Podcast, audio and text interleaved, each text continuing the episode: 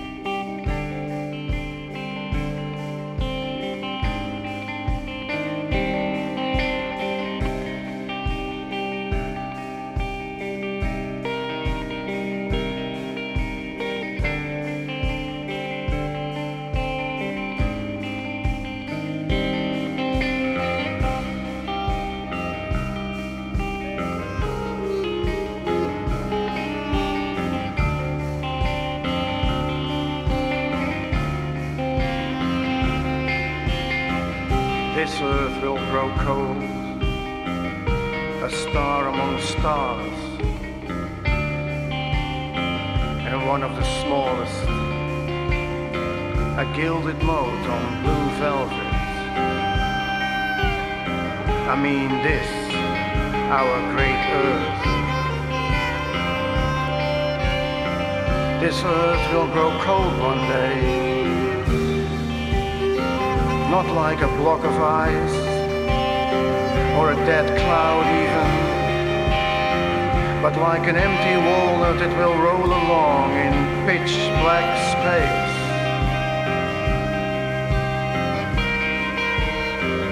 You must grieve for this right now. You have to feel this sorrow now. For the world must be loved this much if you're going to say.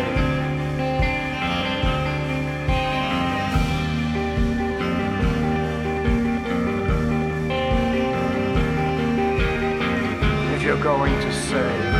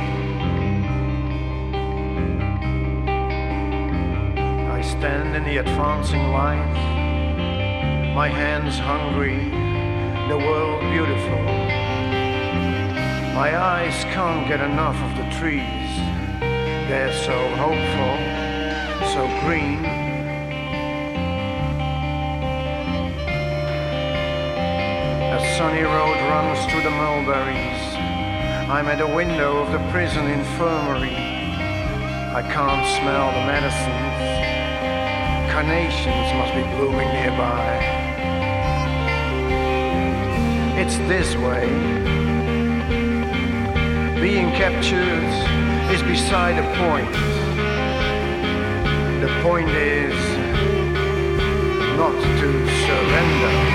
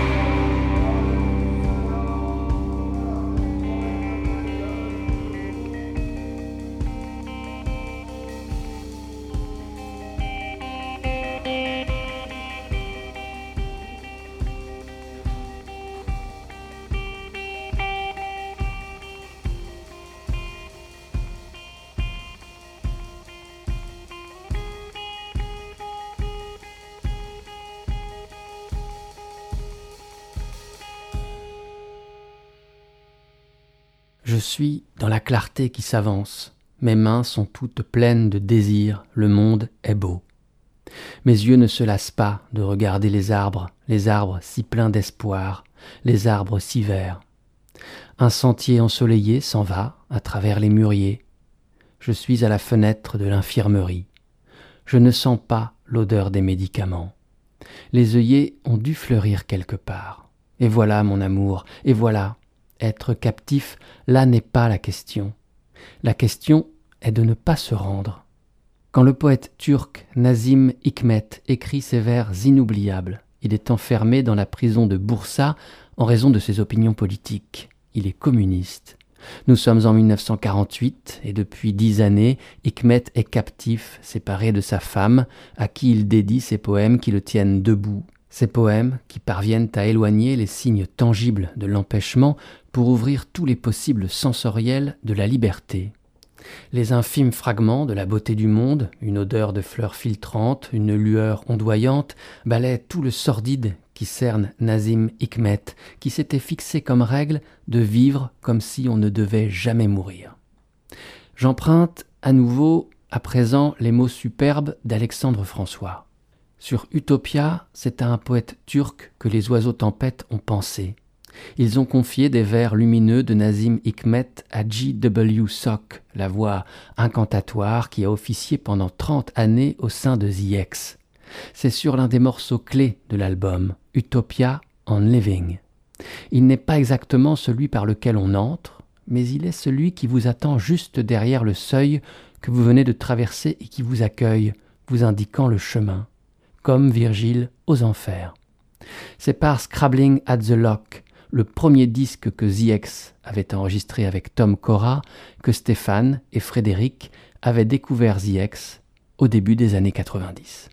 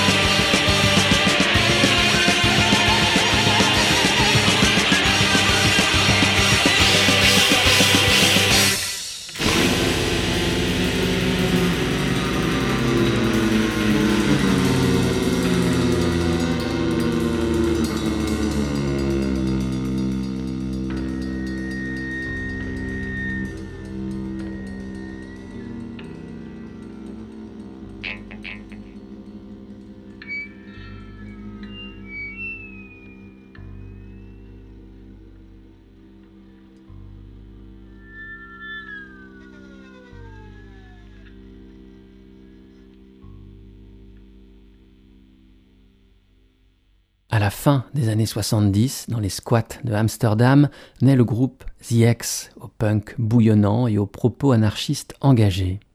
L'histoire dit que les membres fondateurs choisirent leurs instruments en les tirant à la courte paille et prirent pour nom The X, car il était court et donc très facile à bomber sur les murs. The X est d'une longévité extraordinaire et jamais ne semble cependant se répéter. Peut-être est-ce dû aux nombreuses collaborations qui rythment la trajectoire, à l'intégrité sans faille du groupe. Au tout début des années 90, The X entame un compagnonnage avec le violoncelliste d'avant-garde américain Tom Cora. En résulte deux disques inoubliables.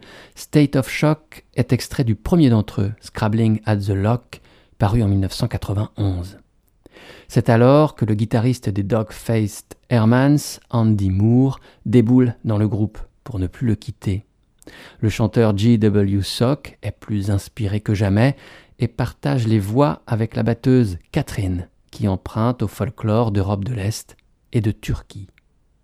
Ce disque demeurera le plus grand succès de The X, où, pour être plus raisonnable, leur disque qui s'est le plus vendu. Quand en 2006, Yann Tiersen entame une tournée mondiale, il inscrit à son répertoire une reprise de State of Shock, qui fait la synthèse entre son amour du rock brut à guitare et son exploration des territoires classiques incarnés par les cordes frottées de son violon. Souvent, Tiersen tient à revenir aux sources du rock, avant d'être ce musicien multi-instrumentiste et solitaire, dispensant une musique sans âge ni géographie, Tiersen reprit les Stooges et Joy Division dans des groupes rock. Puis sa formation classique ressurgit.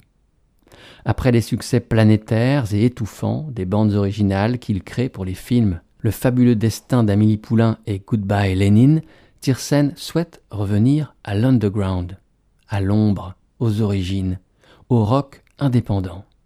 Il se lie alors à Shannon Wright.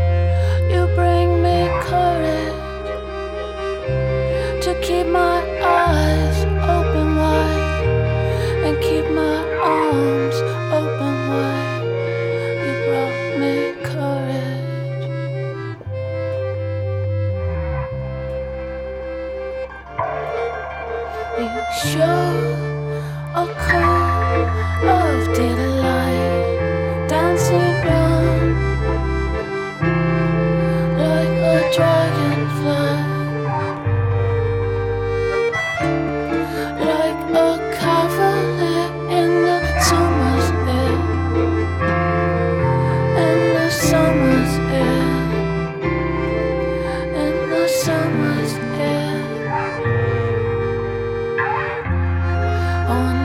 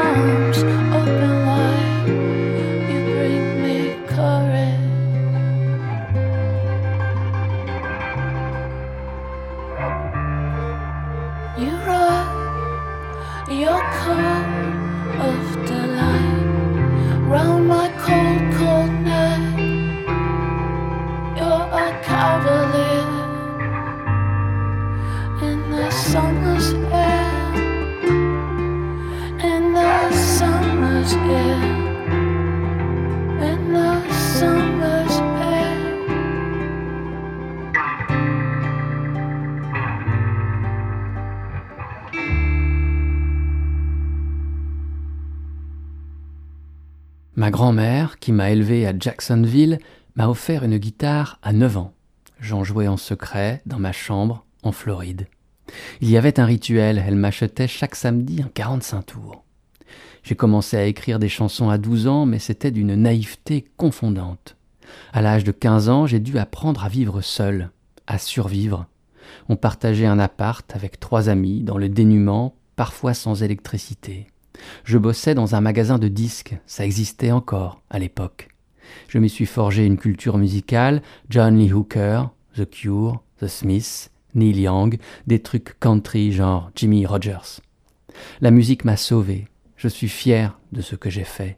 J'en ai bavé sans jamais sacrifier mon âme. Tout ce que j'ai eu, je l'ai arraché.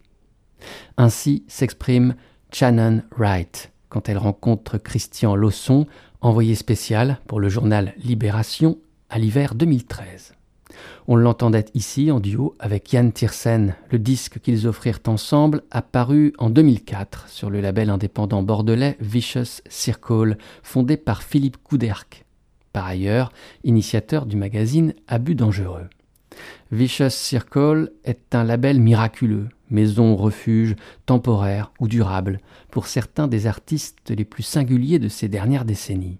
Sur le catalogue de Vicious Circle, on retrouve The X, toute la discographie de Shannon Wright, on retrouve Elysian Fields ou The No Twist, puis Troy Van Balthazar aussi. Le label propose en 2011 une autre collaboration inattendue. L'album Stranger est co-signé par le français H. Burns et l'Australien d'origine irlandaise, âme du groupe The Saints, Chris Bailey.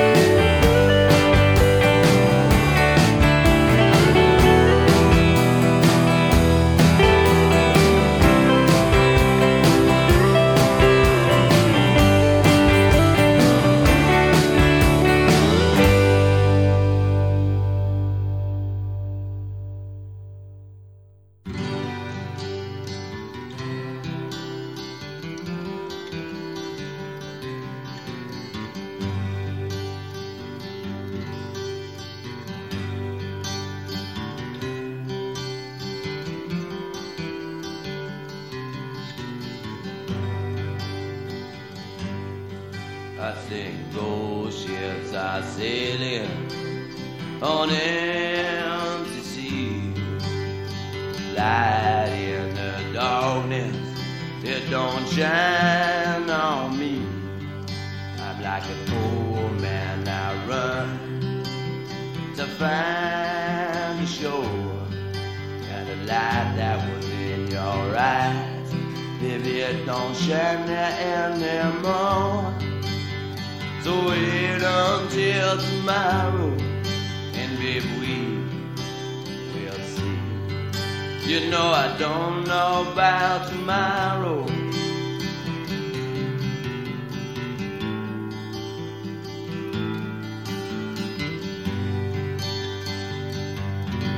I think is the wind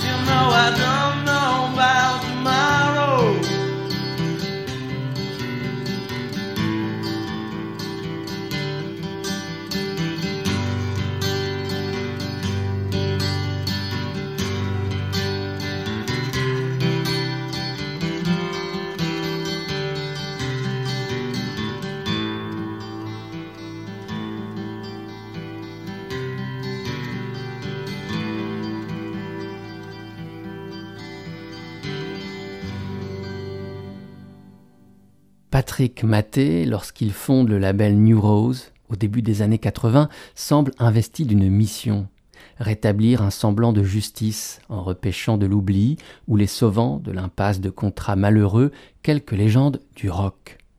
Ainsi, Mo Tucker du Velvet Underground, Alex Chilton de Big Star, Johnny Sanders des Heartbreakers, Sky Saxon des Seeds ou encore Rocky Erickson des 13th Floor Elevators trouvèrent refuge dans l'auberge New Rose.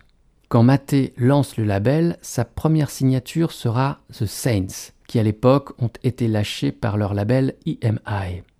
Patrick Maté se souvient ainsi de sa rencontre avec Chris Bailey, leader de The Saints. Je me souviens bien de ma rencontre avec Chris, car c'est avec lui que tout a commencé.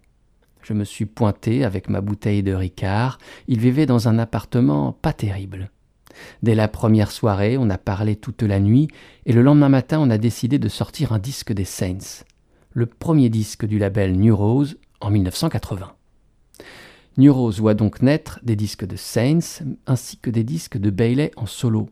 Le second, intitulé What We Did on Our Holidays, paraît en 1984. Ghost Ship en est extraite et en est la seule composition originale de Chris Bailey. Elle tranche avec le reste du disque, l'augure en nous mettant sur une fausse piste. Cette chanson, crépusculaire, dépouillée, relate les tourments intimes de Bailey. Les paroles en sont magnifiques. Des vaisseaux fantômes voguent sur des mers vides. La lumière qui existait dans les ténèbres, elle ne vient pas m'éclairer.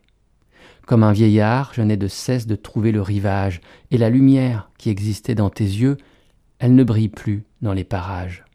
Alors, attendons demain, nous verrons bien, je ne sais rien de demain. Le reste n'est pas à l'avenant. Bailey, après avoir fait le point, un point peu réjouissant, décide de prendre du plaisir et de reprendre des chansons qu'il a toujours aimées, car celles-ci semblent pouvoir le consoler de toutes les amertumes, de toutes les solitudes. Chris reprend de vieux blues et une poignée de chansons soul. Il reprend aussi la chanson de Jacques Brel, Amsterdam, qu'avait adapté Mort Schumann, interprétée tout d'abord par Scott Walker en 1967, puis par David Bowie en 1973. In the port of Amsterdam, there's a sailor who sings of the dreams that he brings from the wide open sea. In the port of Amsterdam, there's a sailor who sleeps while the riverbank weeps to the old willow tree. In the port of Amsterdam, there's a sailor who dies full of beer, full of cries in a drunken town fight. In the port of Amsterdam, there's a sailor who's born on a hot, muggy morn by the dawn's early light.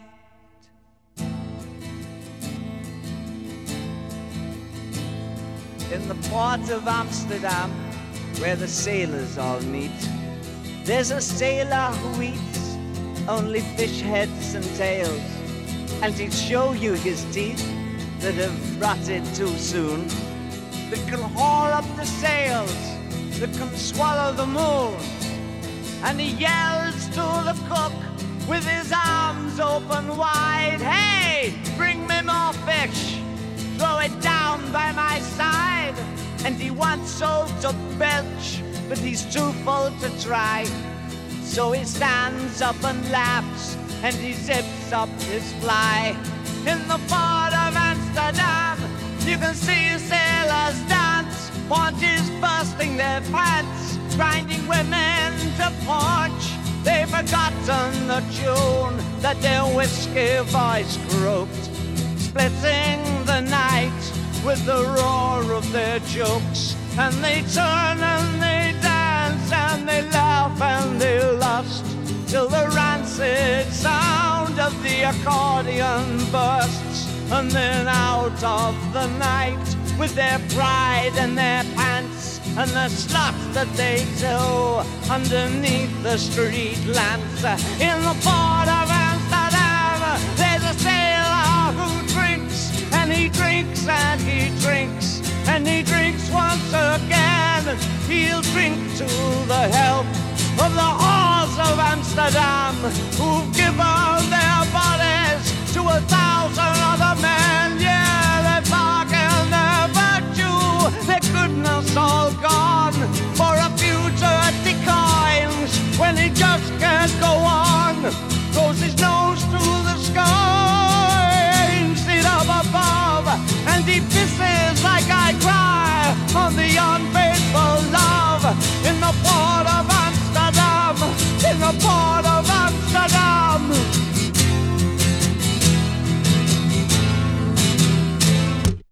En 1973, David Bowie réunit une dernière fois son groupe The Spiders from Mars et enregistre ce qui deviendra le disque Pin-Ups, entièrement constitué de reprises. Il y livre des interprétations des chansons qui bercèrent ses jeunes années, alors qu'il commençait tout juste de chanter dans le swinging London des années 66-67. The Who, The Kinks, The Yardbirds, Pink Floyd, Pretty Things et les M sont chantés par David. Le 45 tours extrait du disque est sa version de Sorrow, d'un groupe moins connu, The Mercies, dont la phase B propose une version seule, à la guitare, du Amsterdam de Brel. Pin-Ups est enregistré dans le château de Hérouville, en France. Outre Bowie, s'y pressent dans les années 70 les plus grands noms de la pop Pink Floyd, Elton John, Grateful Dead, Kenneth Heat, Cat Stevens. Le château de Hérouville, une cinquantaine de pièces réparties sur les trois ailes de cet ancien relais de poste qui avait accueilli les amours de Frédéric Chopin et Georges Sand, est transformé en studio d'enregistrement par Michel Magne. Le grand reporter Emmanuel Tellier signe en 2013 pour Télérama un très beau papier sur l'aventure d'Hérouville et y décrit ainsi Magne. Ce copain turbulent de François Sagan et de Boris Vian est une figure du Saint-Germain-des-Prés déjanté des années 50. En cet été 1970, il est une star dont personne ou presque ne connaît le visage. Les bandes originales des Fantomas, des Angéliques, des Tontons Flingueurs ou encore le générique des cinq colonnes à la une, c'est lui. Dans ce même reportage, Emmanuel Tellier précise les contours de son rêve fou. L'idée de génie de Magne c'est de proposer le gîte et le couvert aux musiciens de passage. Une révolution car même au temps des Swinging London finissantes, la vie du musicien en studio n'a rien d'une rigolade. Les séances de prise de son sont dirigées par des ingénieurs en blouse grise, salariés des maisons de disques qui laissent peu de place à la liberté, à la recherche. Pas question de fumer ou de boire, ni de discuter les parties pris techniques. Il faut arriver tôt le matin et ranger les guitares vers 17 heures on va au studio comme on se rend au bureau. Sans le savoir, Magne invente ce qui s'imposera dix ans plus tard comme la norme partout dans le monde, le studio résidentiel. Très vite, les musiciens accourent de partout, Londres, New York, San Francisco. En 1974, l'Américain Chris Bell, qui a quitté le groupe Big Star qu'il avait fondé avec Alex Chilton, débarque à Hérouville et enregistre quelques chansons à l'intensité remarquable.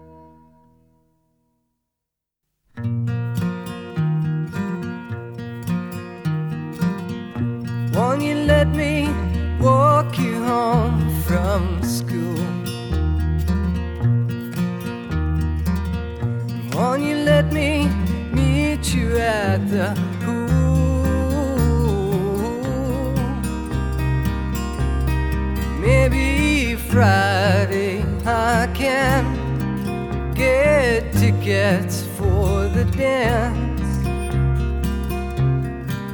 And I'll take you. Ooh. Won't you tell your dad, get off my back? Tell him what we said about painted black.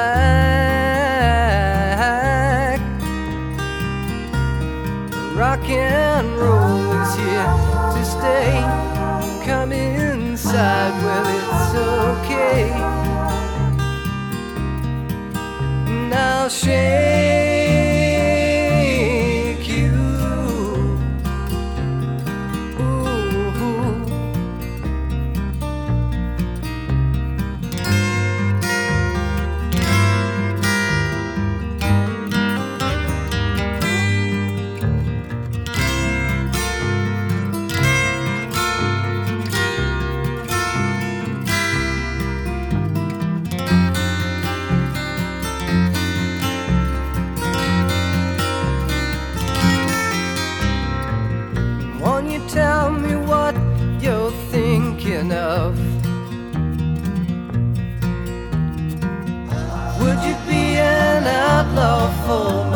love?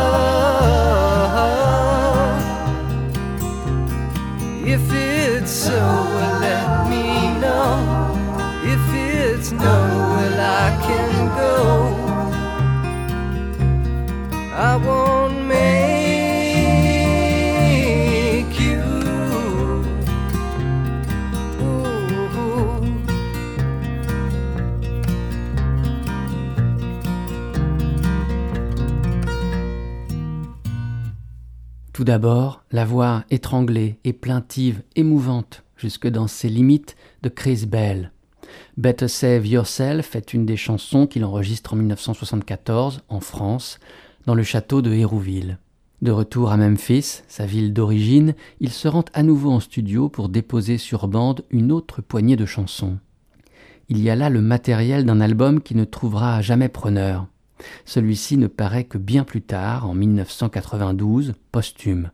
En 78, à l'âge de 27 ans, Chris Bell meurt dans un accident de voiture et c'est une quinzaine d'années plus tard que son frère réunit les chansons de Hérouville et de Memphis pour constituer l'album bouleversant qu'est I Am the Cosmos. Ensuite, Big Star. En 1972 paraît le premier album du groupe, le seul qui réunit Bell et Alex Chilton.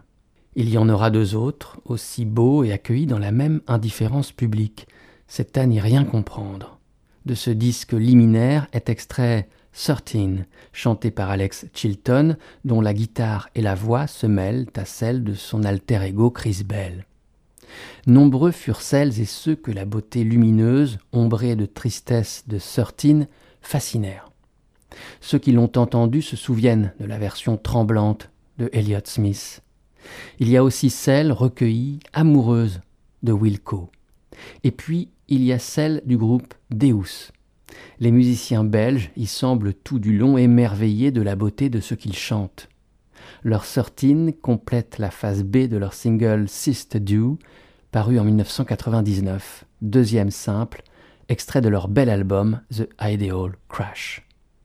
Avec cette Sister Dew, cette sœur de rosée, cette chanson d'aube, cette errance en terre rock, folk, etc. trouvera son terme. C'en sera terminé de cet épisode d'Eldorado. Merci beaucoup de votre écoute et peut-être de votre fidélité. Pour retrouver Eldorado, il y a le site www.eldorado.fr où les émissions sont en écoute et téléchargement et les références des morceaux écoutés ensemble lors de chaque émission disponibles. Portez-vous bien, à la prochaine. Ciao.